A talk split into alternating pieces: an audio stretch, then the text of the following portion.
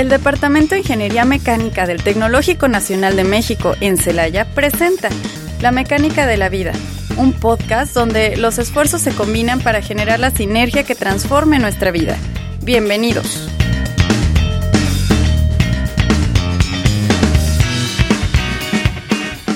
Hola, ¿cómo están? Sean bienvenidos a un episodio más de La Mecánica de la Vida, un programa que pretende compartir con ustedes lo que se vive día a día como estudiante de la Ingeniería Mecánica. Presentándome, soy Guillermo Espinosa de la carrera de Ingeniería Mecánica, cursando el noveno semestre y estoy siendo acompañado por mi compañero Valentín. ¿Cómo estás, Valentín? ¿Qué tal? Mucho gusto. Soy Alejandro Valentín, de igual manera de noveno semestre. Pues aquí estamos en un nuevo programa para todos ustedes. Cuéntame cómo, cómo han estado tus vacaciones, compañero. He estado todo tranquilo, ya disfrutando, descansando, todo a gusto. Ya un descansito necesario, ¿verdad? Ya, ya se necesitaba después de este semestre tan atareado. Y sí. Las mías han estado muy bien, un poco atareadas, compañero, pero lo bueno es que aquí estamos. No pierdas detalle, absolutamente todo en Mecánica Departamental. Y bueno, como parte importante de este programa tenemos como invitado a un gran profesor del tecnológico que me dio, dio clases el semestre pasado y la verdad es un profesor que admirar. Este, al profesor Ramón, ¿cómo está, profesor? Buenos días, muchas gracias por la invitación. Sí, pues aquí estamos tratando de compartir este, experiencias de, de, todo lo que ha sido nuestra carrera. bueno. bueno, para empezar este programa, como inicio nos gustaría conocer un poco más sobre usted, qué es lo que ha hecho, qué es lo que hace, cuánto tiempo lleva dando clases, cosas por ese estilo. Sí, bueno, este, yo eh, soy egresado de aquí, de la carrera de Ingeniería Mecánica, pero he tenido una larga relación con el tecnológico. Yo nací eh, a unos 500 metros de aquí, pasando la vía y allí nací yo, entonces tuve mucha interacción con el tecnológico desde pequeño. Eh, me acuerdo que en la secundaria nos, nos salíamos de clase o nos echábamos la pinta para venir a ver a, entrenar a los jugadores de fútbol americano de aquí del tecnológico de Celaya, que en ese tiempo eran muy famosos. Este, también, pues en aquel tiempo, pues se desarrollaron aquí los Intertex allá en 1972 y pues no nos los perdimos esos juegos. Estando en la secundaria, pues nos echamos la pinta para ver las competencias de natación, de básquetbol y todo eso. Después yo estudié la, eh, el bachillerato aquí, cuando todavía estaba aquí en el tecnológico, eh, salí como técnico en electricidad. Este, y después de eso, pues ya me quedé aquí en la carrera a estudiar ingeniería mecánica. Entonces, este, eh, como ven, pues muchos años aquí. Eh, yo salí por allí del 83, 1983, ya hace bastantes años. En aquel tiempo, este, eh, estaban las meras crisis, por ahí de, acababa de egresar también López Portillo acaba de terminar su sexenio y entraba este Echeverría, mucha crisis, no había trabajos, era muy difícil conseguir un trabajo. Yo desde desde que terminé la carrera, pues tenía intenciones de estudiar un posgrado. Sí, motivado por algunos maestros que nos dieron clases aquí.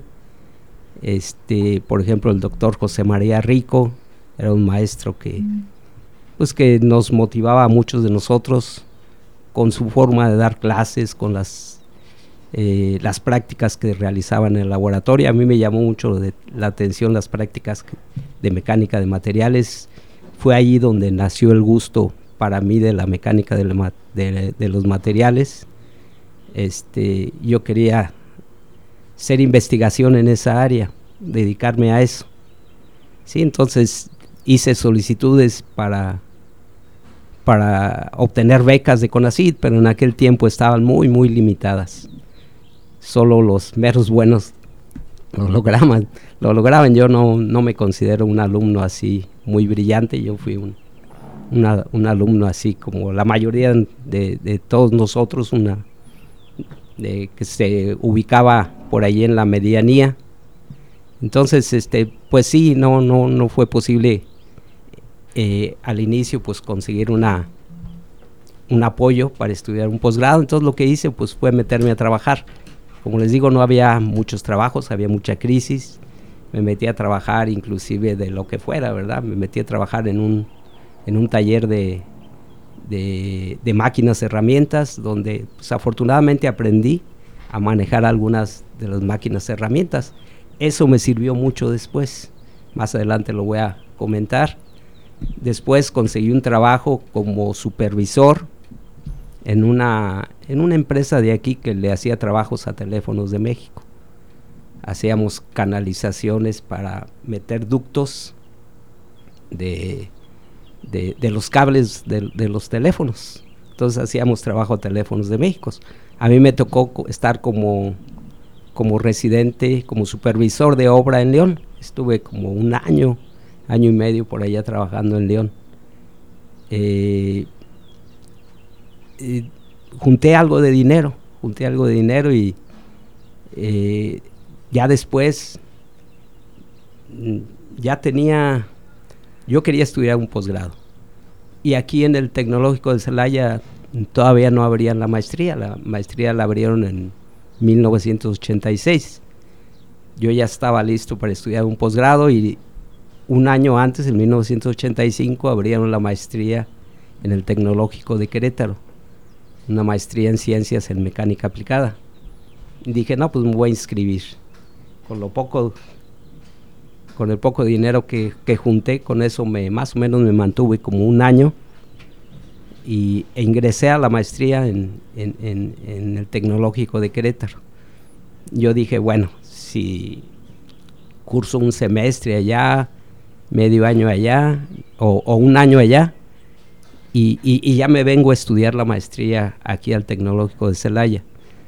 Pero pues ya estando allá ya me gustó el enfoque de la maestría, una maestría en mecánica aplicada, un poco teórica, este, relacionada con una buena base de matemáticas. ¿sí?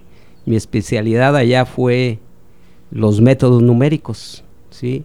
la programación de métodos de elemento finito, programas de elemento finito.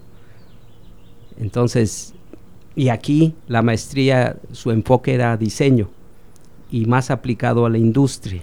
Entonces, a mí me, llamó un poco más la atención allá. Entonces ya decidí continuar, más aún que pues me dieron una beca ahí en el Tecnológico de Celaya. No una beca, sino en ese tiempo pues tampoco la maestría era de reciente creación, no tenía el apoyo de CONACYT todavía y lo único que me ofrecieron fueron horas. ¿sí? Me dieron unas horas ahí del, en, el tecnológico de Querétaro. Entonces, a partir de allí, pues, por ahí de 1986, 1987 fue cuando yo ingresé, ingresé al sistema. Ingresé pues a la, a la CEP, a trabajar en la CEP. Eso ya me, me, me, con, eh, me lo toman en cuenta como antigüedad a partir de, de, esa, de, ese tiempo. Entonces, eh, yo fui el primer egresado de la maestría en ciencias en mecánica aplicada del Tecnológico de Querétaro y en el primero, el primero en graduarme. Sí, este, eh, terminé la maestría y, y, me ofrecieron trabajo en el Tecnológico de Querétaro. Entonces ahí estuve trabajando como año, año y medio dando clases principalmente en el área de posgrado, a las materias de matemáticas, lo que era este programación de elemento finito y todas esas cosas. Eh, no me acuerdo si di clase en licenciatura, creo que sí di clase en licenciatura por un maestro que se enfermó o algo así, estuve cubriendo su, su clase. Me parece que era algo relacionado con el diseño. Este, entonces, con la tesis que escribí de la, de la maestría en ciencias, en mecánica aplicada, eh, la metí a un concurso, había un concurso de un certamen certámenes nacionales de tesis que organizaba CONACIT, la Comisión Federal de Electricidad, el Instituto de Investigaciones Eléctricas, y sometí mi tesis a concurso. Eh, resultó ganadora del segundo lugar. El premio era un estímulo económico así muy, muy simbólico. Casi nada más los, para los pasajes para ir a recoger el, el premio. Pero otra parte de, que nos daban como premio era una beca para estudiar un doctorado. Pero e, ese doctorado era realizarlo aquí en el país.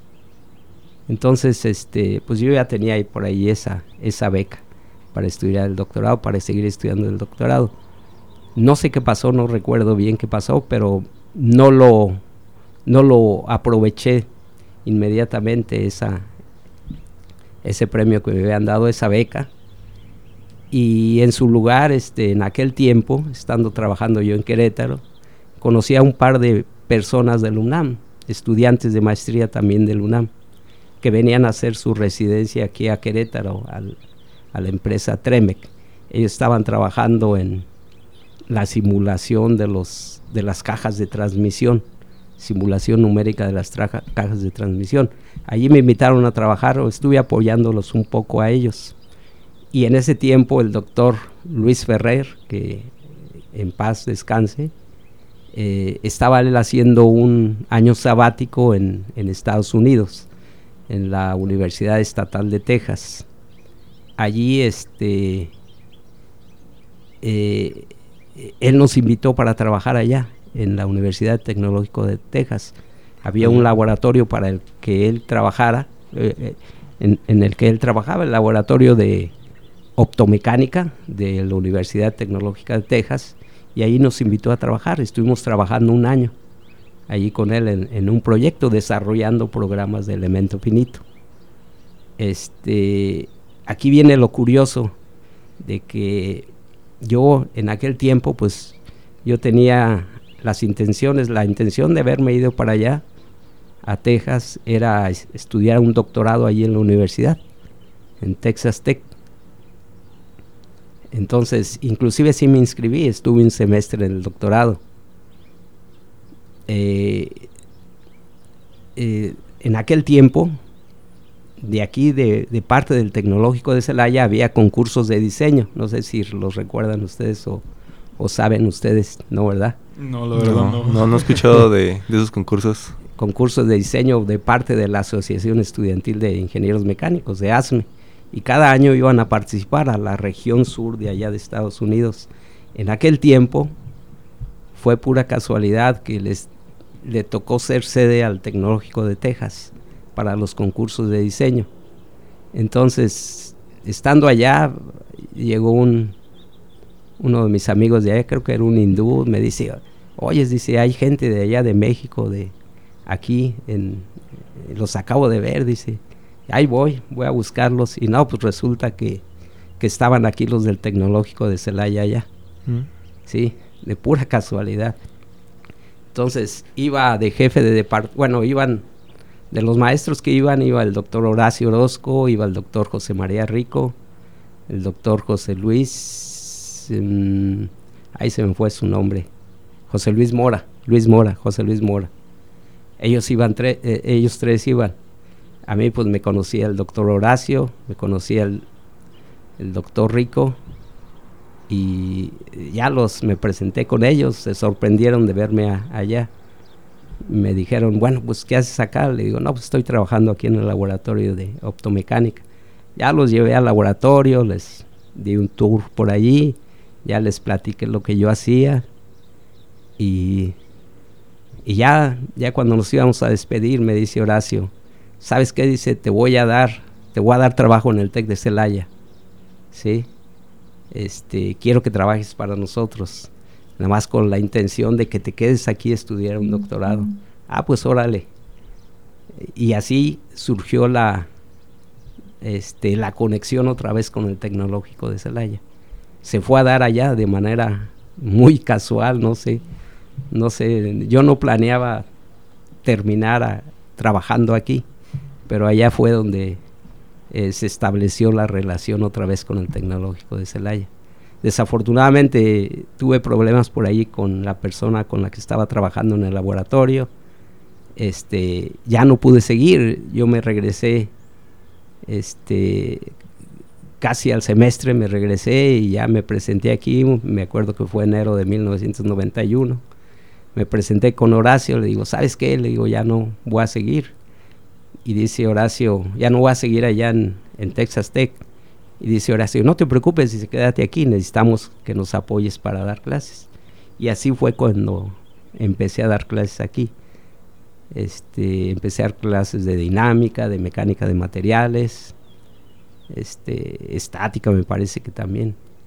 Entonces había muchas necesidades en aquel tiempo y pues empecé a trabajar aquí por honorarios también, ¿no? Sin ninguna plaza, nada más tenía las horas que me habían dado y ya lo demás me lo completaban por honorarios. Entonces, así fue como yo, este, pues, eh, ingresé aquí al tecnológico de, de Celaya, fue muy casual, muy... Se me hace una anécdota, pues, que que vale la pena que, la conozcan, ¿no? Porque, pues sin buscarlo, solamente trabajando duro, ¿verdad? Se te llegan las oportunidades. Para mí esa es, esa es la moraleja. Después, este, pues sí, yo seguía con las intenciones de estudiar un doctorado. Entonces me estuve preparando, sobre todo en el inglés, en, para preparar los exámenes del doctorado. Bueno, para ingresar, ¿verdad? Eh, y ya, fui, estuve haciendo los exámenes en México, llegué allí a la biblioteca Benjamin Franklin, que era donde se presentaban los exámenes en aquel tiempo, y allí había información sobre becas para doctorado.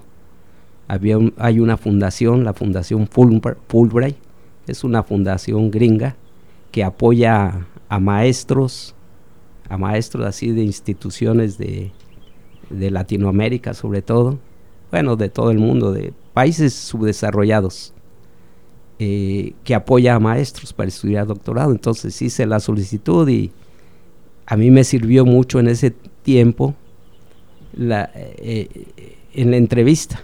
Le hacen a uno una entrevista en inglés y, y allí uno expone los motivos por el cual vas a estudiar y todas esas cosas. Eh, a mí me sirvió mucho en ese entonces que yo había estado ya un año en una universidad de Estados Unidos y también que tenía la beca para, para estudiar el doctorado. ¿Sí? Aunque era para eh, un doctorado nacional, pues me la valieron para, para, para estudiar en el extranjero. ¿Sí? Entonces, a partir de allí, pues ya eh, se me presentaron varias opciones que donde quería estudiar. No recuerdo ahorita las otras, pero una de ellas pues era la Universidad Estatal de Nueva York en Buffalo, que tenía un grupo muy bueno de personas, este, de doctores en mecánica teórica. Entonces pues decidí irme a estudiar para allá. Perdón. Esa universidad pues está al otro lado del estado de Nueva York, a la frontera con Canadá. Este, allí estuve cinco años trabajando en, el, proyecto de, bueno, en el, en el doctorado. Eh, allá los doctorados son llevar una, un año de clases, dos semestres de clases. Las clases son para que te prepares para un examen que te van a hacer los qualifying, qualify, este, son exámenes que te califican para ver si eres apto para, para estudios de doctorado, para que seas doctor. Entonces, te dan un, un año para que te prepares, ¿sí? tomando cursos, los cursos de las materias que te van a preguntar, y además te preguntan de las materias, de todas las materias que llevaste de ingeniería, desde estática, dinámica, mecánica de materiales, termodinámica, yo en termodinámica, pues sí, no andaba muy bien. Muchos no andan Muchos muy bien. no andamos bien en esa rama. sí, me acuerdo que tuve que chutarme todo un libro, estudiar todo un libro, resolver los ejercicios para, para poder pasar este el examen, la parte de termodinámica. La otra parte no me preocupaba porque yo había dado cursos pues en estática, dinámica, más o menos iba bien preparado. Pero sí, eh, también me preguntaron algo de, algo de mecánica de materiales avanzada, teoría de elasticidad, ciencia de los materiales también. Este, y, ya ese examen lo presentas más o menos a los dos años, después de que ya tomaste cursos y que de un año que te preparaste para los exámenes. Una vez que pasas los qualifying, a mí pues más o menos me fue bien. Son exámenes de 3, 4 horas escritos y otras otro par de horas en una presentación oral o exámenes orales. Te ponen allá tres maestros y te bombardean de preguntas de todo tipo. Sí, entonces es muy, muy estresante. Muy pesado. muy pesado ese, ese Todo un día. Ese examen todo un día, efectivamente. Y afortunadamente me fue bien, nada más me hicieron una recomendación como en termodinámica no iba yo muy bien, pues me dijeron, ¿sabes qué? Te vamos a pasar lo de termodinámica si entras de oyente con un maestro a una clase y nada más. Ese fue el único requisito que me pusieron. ¿sí? Y, ya con eso la libré. Una vez que, que ya te dan el resultado de que aprobaste el examen, ya eres candidato a doctor y luego ya te dedicas completamente a tu trabajo de tesis. Ahí pues te puedes llevar desde dos, tres años, cuatro años para, para desarrollar tu proyecto de tesis. Debe ser un proyecto de tesis más o menos original. ¿sí? Y ya en el 98 terminé y ya me vine para acá. Allí este, el problema que tuve, bueno, eh, hay muchas dificultades, ¿no? Pero eh, las experiencias que ganas eh, personalmente o es todo lo que vives, lo que convives con otras personas de otras culturas, lo que aprendes de ellos, lo que lo que vas sorteando. Yo en ese tiempo pues me fui con mi esposa. Teníamos un año de casados cuando nos fuimos para allá. Entonces, estando allá solos, pues eh, vives muchas muchos problemas que tienes que salir adelante tú solo. Mi esposa se embarazó y todo su embarazo nos lo pasamos allá, el nacimiento de mi hija y todo lo tienes que vivir, eso te enriquece mucho. No solo como, eh, no solo es el enriquecimiento académico, sino personal. ¿sí? Todas esas, este, todo eso que vives, pues te hace, te hace ser una persona diferente, ¿no? Te ayuda a madurar también. Te ayuda mucho a madurar. Al madurar. Efectivamente. Sí, sí, pues es, fue muy interesante.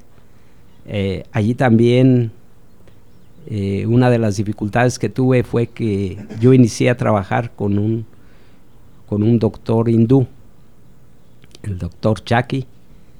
Eh, en ese tiempo él estaba a prueba, era un profesor que estaba a prueba allí en la universidad. Era muy era un investigador muy bueno, sabía mucho de su área, pero eh, desafortunadamente le costaba mucho trabajo dar clases. Entonces tenía muy malas evaluaciones. Entonces en ese tiempo pues le hicieron la evaluación y pues no quedó. Entonces se tuvo que ir de allí de la universidad. Entonces estuve yo trabajando más o menos un año con él o menos y menos porque ya tenía muchos problemas, ya casi no me atendía y prácticamente estuve trabajando de dos a tres años estuve trabajando yo solo en el en el proyecto, sí, en el proyecto que realicé. Afortunadamente pues todo salió bien, pero eh, esa fue una otra de, de, las dificultades que yo tuve que pasar, sí, de que prácticamente eh, mi proyecto de doctorado lo tuve que hacer yo solo. Ya al final, ya cuando me venía, les dije allí en el, eh, en el departamento de, mecánica, les dije que ya, ya se me había acabado la beca, ya, y, ya había terminado yo toda la parte experimental de mi trabajo, ya no me faltaba escribir. y más o menos les di una idea de lo que había hecho. Me asignaron un asesor, en esta ocasión fue el doctor Weatherhall, eh, una persona que sabe mucho en, mecánica de materiales, ya con bastante experiencia, y él me lo, me lo asignaron. Ya le enseñé más o menos mi trabajo, le pareció bueno, pero todavía estaba pendiente escribir la, la tesis. Entonces se me había acabado la beca y pues me tuve que regresar. Y ya terminé de, escribir la tesis aquí y ya después al año que entra fui a defender mi trabajo. Y, ya más o menos en el 98 pues ya fue cuando empecé más o menos a, dar clases aquí ya de manera ya regular. Sí, a partir de 1998 a, a la fecha pues ya son que 24 años, ¿no? Dando clases más aparte de las otras, otro par de años que, había dado clases antes. Entonces, sí algo de algo de recorrido ya.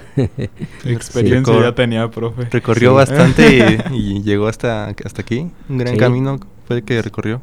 Muchísimo. Sí. así es que, pues ojalá y esto les, eh, pues lo tomen en cuenta, ¿no? Para... Nos motiva para motivarlos. Bueno, bueno, el tiempo ahorita vamos a ir a un corte y nos gustaría ahorita seguir platicando de ciertas cositas muy interesantes. Ok. En un momento regresamos a La mecánica de la vida. Ya estamos de regreso en La mecánica de la vida. Bueno, estamos de nuevo aquí con el profesor Ramón. Bueno, anteriormente ya nos comentó mucho sobre sus experiencias, grandes experiencias que recorrió en todo su trayecto para realizar su maestría, sus todo lo de sus estudios. Algo pues, que me gustaría comentar es de que mencionó mucho sobre muchos proyectos. Me imagino que muy interesantes. ¿Cuál de ellos ha sido como el que más ha representado un reto? ¿Algo que nos pudiera comentar? Sí, Sí, pues precisamente el, proyecto para titularme de doctorado. El, maestro, el doctor Chaki, que era mi asesor inicialmente, me, dio el tema, me dice, mira, eh, hay un trabajo este, en materiales compuestos. Los materiales compuestos son materiales formados por dos o más materiales convencionales. Por ejemplo, hay materiales compuestos de polímeros con cerámicos o de metales con cerámicos o de cerámicos con polímeros. Eh, estos materiales compuestos se forman para aprovechar las mejores propiedades de cada uno de los materiales individuales. Por ejemplo, de los polímeros que tenemos, pues son materiales muy ligeros, son flexibles eh, eh, y de los materiales cerámicos, por ejemplo, que tenemos, son materiales rígidos, resistentes a la alta temperatura, resistentes al desgaste, a la corrosión. Entonces, si combinamos dos materiales, por ejemplo, polímeros con cerámicos, pues vamos a obtener un material superior con las mejores características de cada uno de los materiales. Por ejemplo, la ligereza de los polímeros con, con la resistencia a la alta temperatura de los cerámicos. Entonces formamos un material con buenas propiedades. Pero también pues se, heredan también las propiedades malas, ¿verdad? Por ejemplo, los cerámicos son muy frágiles y los polímeros no resisten altas temperaturas. ¿Sí? Y así, ¿no? Eh, yo trabajé en un material, eh, en un aluminio reforzado con partículas de carburo de silicio. ¿sí? El doctor este, me dio lingotes de este material, de ese material compuesto ya formado. Eh, esos lingotes de material los conseguíamos de una empresa de California. Este, y me dice, vamos a trabajar con este material compuesto, lo tienes que reprocesar. Tienes que, el material compuesto, las partículas de carburo de silicio vienen inmersas ya en el, en el aluminio. Esto se hace a partir de la fundición, ¿verdad? Se funde el aluminio y se, se le agregan las partículas de carburo de silicio.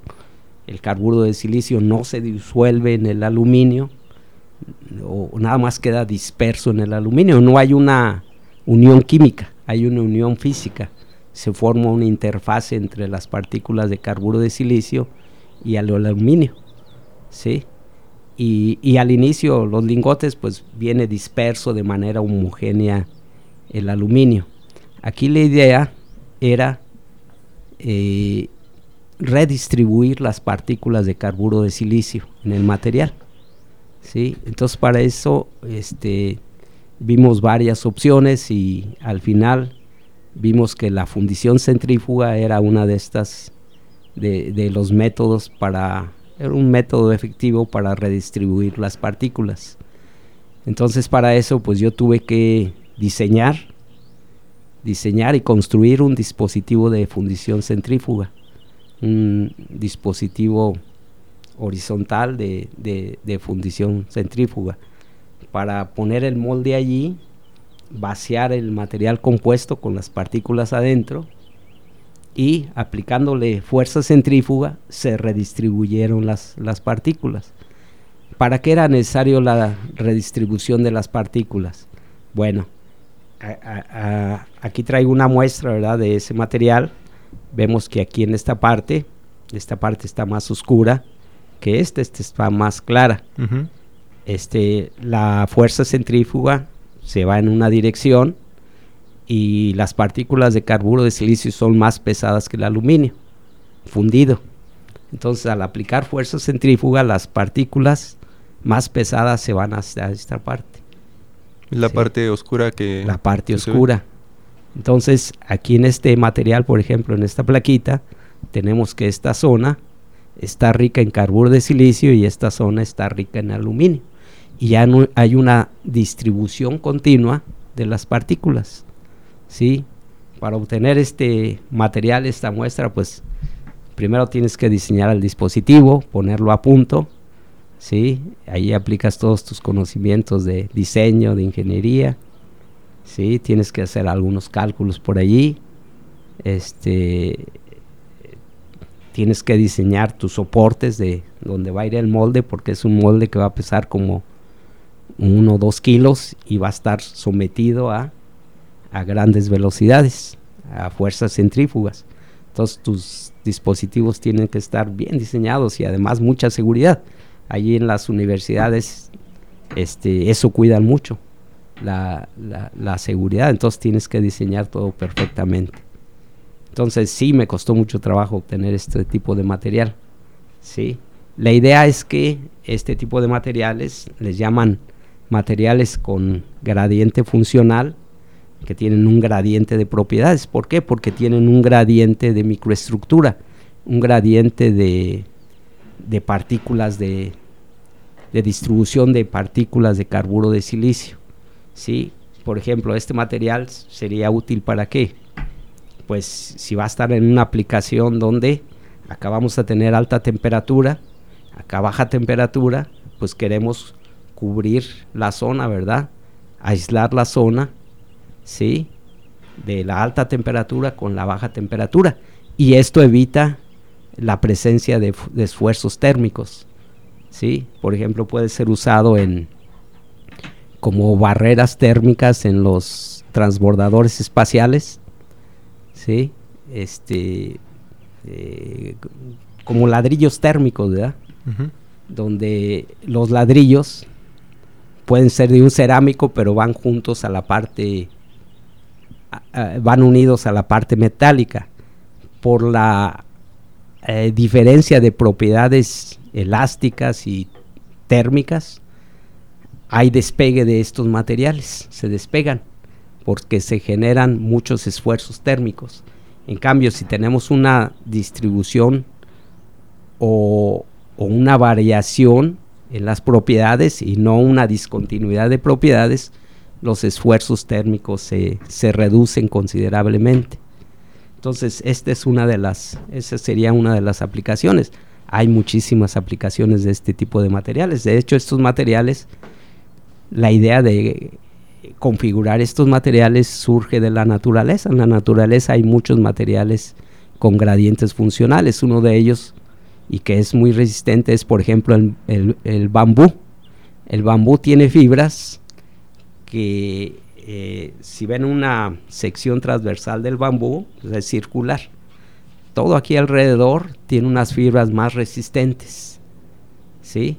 Y el tamaño de las fibras va disminuyendo hacia adentro. ¿Por qué?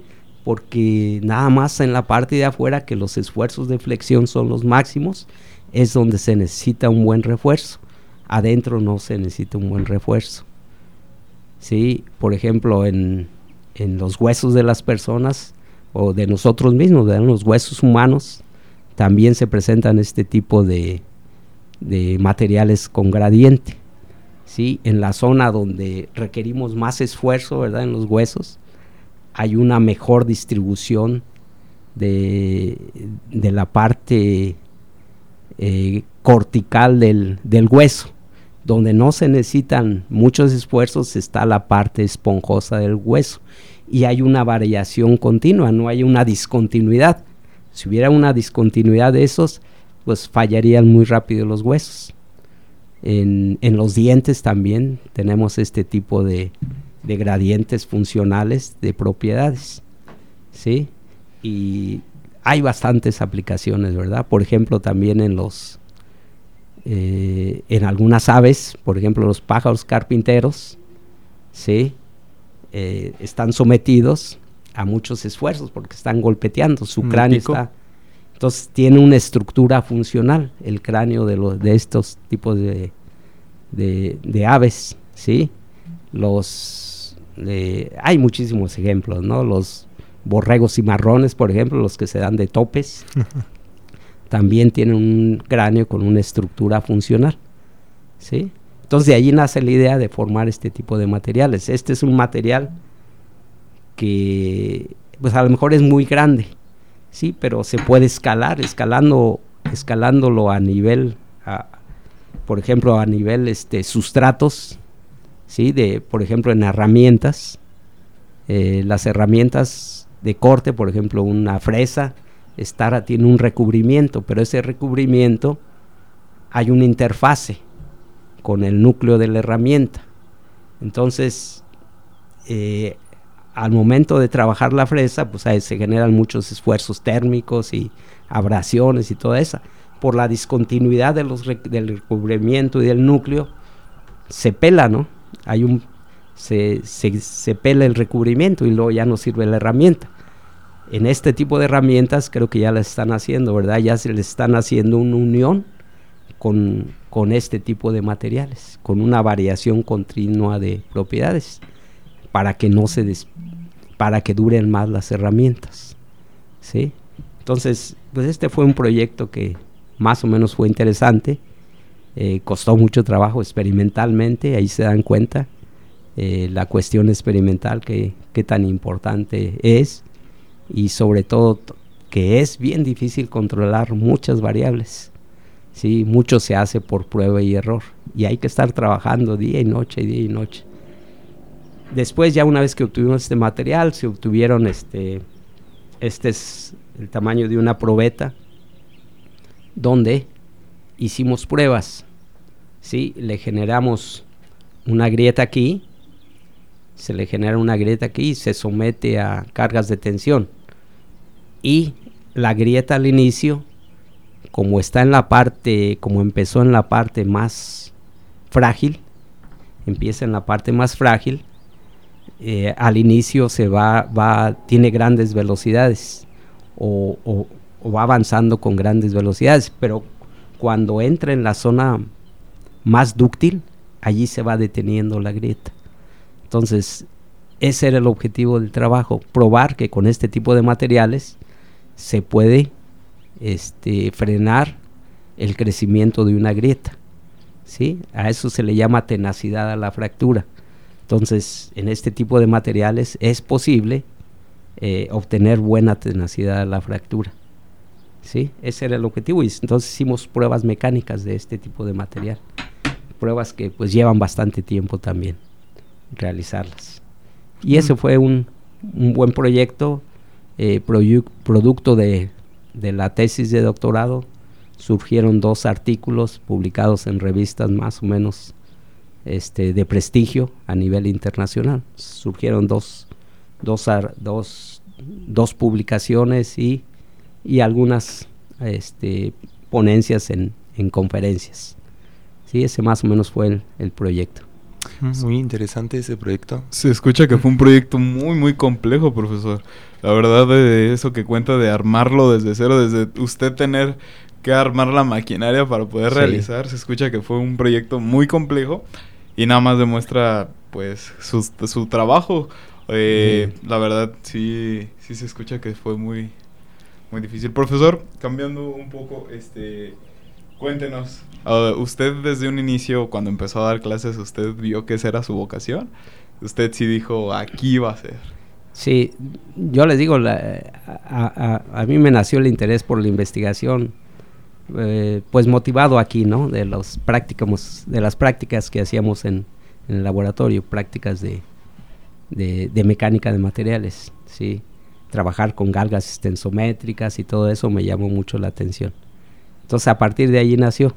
Sí, yo no, no tenía pensado dar clases. A mí el interés por, por dar clases surgió después de que eh, empecé a dar clases aquí, pero ya llegando después del doctorado. Sí. Este sí ya me, me llamó mucho la atención dar clases. Disfruto mucho dar clases. Sí, al inicio yo quería nada más trabajar en investigación, pero no, ya después me llamó más la atención este convivir con los alumnos, tratar de ayudarles, tratar de pues de compartirles las experiencias, ¿no? que, que he tenido. Sí. Sí, sí, sí, profesor. Este, cuéntanos un poco, profesor. ¿Usted qué espera de sus estudiantes? Pues espero que trabajen duro. que hagan su chamba. sí, nada más que trabajen duro. Esto que les conté de lo del doctorado fue puro trabajo duro, ¿eh? No. Eh, lo que yo aprendí, por ejemplo, de máquinas, herramientas, a mí me sirvió mucho porque yo construí la máquina, hice el eje, este, todo un armazón de metálica para montar allí la máquina, los brazos de soporte, el molde, el molde lo fabriqué, sí, un molde de acero inoxidable, todo fabricado por mí y es puro trabajo, solamente puro trabajo. Eso espero que de los alumnos que, que, que se sientan motivados por la mecánica. La mecánica es muy bonita y con puro trabajo no necesitan ser inteligentes, lo único que necesitan ser es trabajadores. ¿sí? Ser perseverante. Perseverante, sobre todo. Sí. Ahí está, un mensaje para, para los que van mal en la carrera. Nada más, échenle. Echarle ganas Echarle es lo único ganas. que importa. Profesor, ¿usted tuvo alguna experiencia en la industria? ¿Trabajó? Pues la única experiencia que tuve así en una industria fue cuando realicé mis prácticas profesionales. Eh, las realicé en lo que era GKN antes, se llamaba Belcon. Antes se llamaba Belcon, allí realicé mis prácticas profesionales, estuve pues, lo normal, seis meses allí. Estuve en el área de ingeniería del producto, eh, no desarrollando trabajos de diseño ni nada de eso, un poco más, algo más administrativo. Eh, había que, en ese tiempo no recuerdo bien, pero había que estar, este, las partes que se realizaban, había que estar las, mm, no me acuerdo cómo le llamaban, pero el chiste es que se tenían que fabricar ya allí en la empresa, porque muchas partes todavía las, las traían de otros lados. Entonces las iban a, este, a fabricar ya, ya allí en la, en la empresa. En esa parte estuve. Y, y sí, tenía acceso a planos de diseño, a, sobre todo me puse a estudiar mucho lo que es la... Allí realizan juntas homocinéticas, donde son juntas de, de transmisión que se hace a velocidad constante. Entonces hay unos engranes ahí medios raros que realizan eso. Aun cuando las llantas, este, o cuando el eje y la llanta, si están así de manera alineadas, pues la transmisión es constante. Pero qué tal cuando van dando vuelta, ¿sí? Ya la transmisión este, ya no sería con velocidad constante. Entonces el diseño de los engranes estaban eran muy interesantes para mantener la velocidad constante, aun cuando fueras dando vuelta. Y, esa parte pues me, gustó mucho y tuve acceso a estudiar un poco de eso. Más que nada, eso fue lo que, lo que aprendí. Lo demás era un poco más administrativo y ayudar pues al, por ejemplo, había dibujantes allí antes, no había nada de AutoCAD en mis tiempos, todo, eso. ¿Todo a mano? Todo era mano, entonces a veces me ponía a dibujar. Yo también tenía experiencia en dibujo cuando estuve estudiando el bachillerato aquí, me metí a trabajar con un geólogo y hacía dibujos. Allí aprendí a manejar este, instrumentos de dibujo, a rotular, este, con letras. Entonces, eh, a manejar todos esos instrumentos de dibujo, allí yo aprendí. Ya en Belcon le ayudaba a los dibujantes, me daban chance pues de, dibujar y todas esas cosas. Y esa fue mi única experiencia. De vez en cuando me bajaba la línea porque necesitaba información. Esa fue mi experiencia. En aquel tiempo, cuando terminé mis prácticas, me, me ofrecieron trabajo allí, pero me dijeron, eh, te ofrecemos trabajo de, de esto. Ahorita no hay mucho trabajo por la crisis no tenían mucho, eh, eh, la producción estaba muy limitada en ese entonces, entonces pues prácticamente como que no me ofrecieron trabajo. Y, no, decidí no, no quedarme. Sí. Eh, la otra experiencia que tuve pues fue como de supervisor de obra, ¿no? Esa fue la, la experiencia. Y pues yo decidí que no era para mí la industria. sí que mis intenciones eran otras, ¿no? Y le gustó más lo de... Lo de investigación. Investigar, estudiar, cosas así. Y, ya luego dar clases, sí. Ya las, las disfruto mucho. Aprovechando eso, aquí en el Tecno, ¿nos podría platicar un poquito sobre lo que trata el, el posgrado de aquí en mecánica? El posgrado es una maestría en ciencias eh, con especialidad en diseño. Aunque bueno, ya ahorita así nació, ¿no? Con una especialidad en diseño. Ahorita ya hay otra área por allí que se llama materiales. Este, pero básicamente empezó así.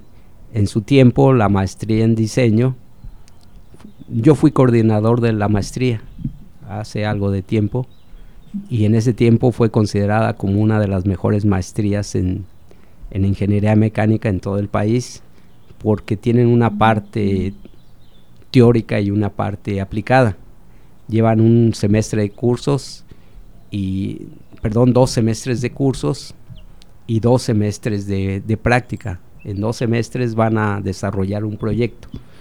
Antes ese proyecto se desarrollaba en, en las empresas de aquí, en GKN, PEMSA, inclusive en centros de investigación de Querétaro. Y era muy enriquecedor eso para los alumnos. Actualmente como que ya no, eh, muchos realizan proyectos aquí con maestros, entonces ya se está perdiendo un poco eso, pero aún sigue siendo bueno. Sí. Yo este yo participo allí en esta maestría, doy clases, tengo muchos años ya dando las clases de matemáticas que se lleva maestría. Sí, pero sí, sí es, es muy buena. Es una de las, no sé, yo considero una de las tres mejores maestrías en ciencias en ingeniería mecánica del país. ¿sí? Aparte de la Universidad de Autónoma de Nuevo León, la FIME, y aquí en el, ¿cómo se llama? Lo que era la FIME de aquí de Salamanca también. Ahora ya se llama DICIS, creo. son entre las tres mejores maestrías en ciencias, en mecánica. Sí, yo creo que están por arriba de la de las de UNAM o del Poli. Sí. Ok, maestro. Y usted entonces invitaría a todos que están por egresar de la carrera a estudiar una maestría, usted sí diría, aviéntense, chavos. ya depende de cada quien. A algunos les llama mucho la atención la industria, les, les llena eso y son muy buenos, ¿verdad? Tienen, en la industria se necesita mucha iniciativa, mucha, este, ser muy proactivo, ¿sí? Eso valoran mucho las industrias, además de que tengan mm, algunas competencias extras, ¿sí? Por ejemplo, el inglés, que se que, manejes mucho software y todas esas cosas. Entonces, eh, muchos sí van para allá, están preparados para eso. ¿sí? Otros no, otros a lo mejor este, sí, sí les interesa la docencia, por ejemplo, o, la investigación. ¿sí? Pero, pues sí, yo los... Yo sí les recomiendo esta maestría, que sigan, que, que estudien esta maestría, un, un posgrado. ¿sí? Pero si se puede que lo estudien fueras, fueras de aquí sobre todo. ¿sí?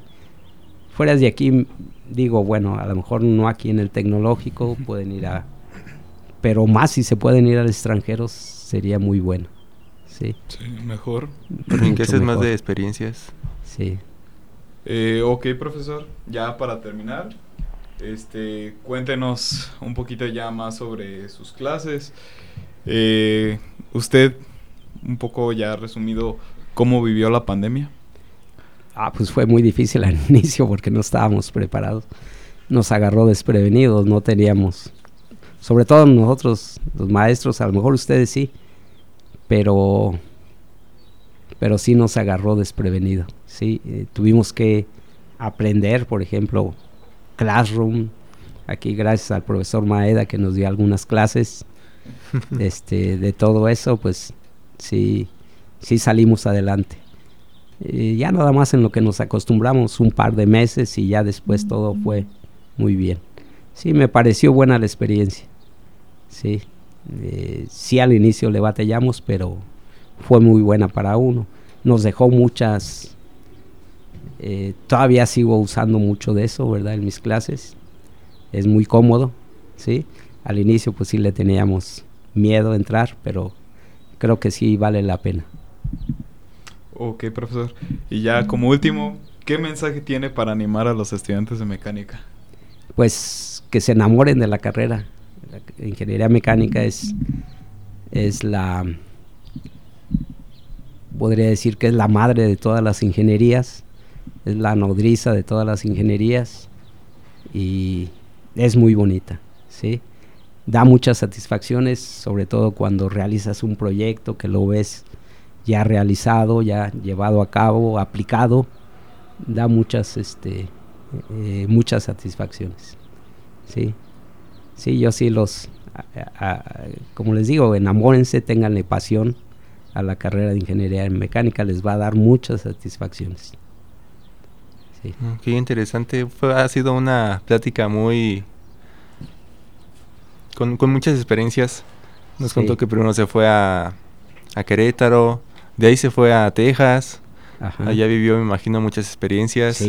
Después tuvo la fortuna de conocer aquí a muchos, bueno, a personas que están aquí en el Tecno y le ofrecieron estar aquí. Fue un gran trayecto el que, el que recorrió con... Sí. Pero con todo, o sea. Con todos sus proyectos que hizo también. ¿Cuántas relaciones obtuvo, profesor? Conocimientos. Bueno, profesor, nos dio un gusto tenerlo como invitado. Le agradecemos mucho su tiempo, sus experiencias contadas. Creo que más de algún estudiante, pues, lo va a incitar a estudiar más porque usted, este, este, puso mucho empeño en el estudio. Entonces siento que va a a toda la comunidad estudiantil los va a incitar a estudiar más, que si es necesario. Entonces le queremos agradecer que esté aquí. Muchas gracias Valentín por estar el día de hoy con nosotros. No, igualmente, y muchas, gracias, a todos los radioescuchas que nos Muchas gracias por invitarme. Gracias. No, fue un placer tenerlo aquí como invitado. Gracias. Gracias. Hasta luego.